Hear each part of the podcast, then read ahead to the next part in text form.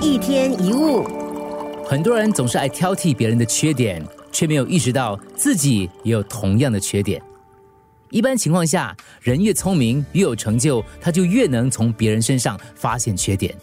即使他人身上的确有缺点，我们也应该用适当的方法来提醒他们。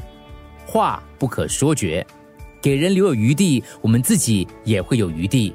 给人面子也是给自己面子。在处理人际关系的时候，留白是一种智慧。善于发现别人的不足，却很少意识到自己的缺陷；批评别人的时候滔滔不绝，自我批评就轻描淡写。这种情况你应该常见到。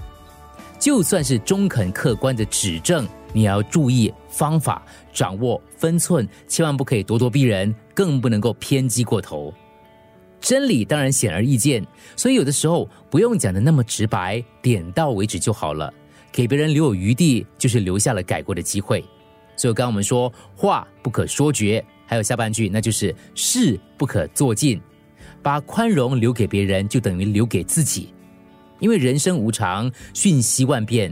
很多情况都在预料之外的。如果你的话说的太满，事做的太绝，往往就会失去了回转的机会，同时也让彼此陷入进退两难的尴尬境地。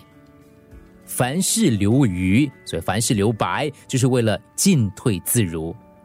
如果一点空间都没有，你就失去了回转的可能性。就好像棋下到僵局一样，虽然还没有分出胜负，可是连一步都走不下去了。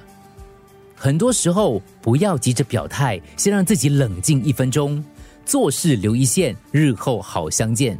这不是圆滑，而是大度。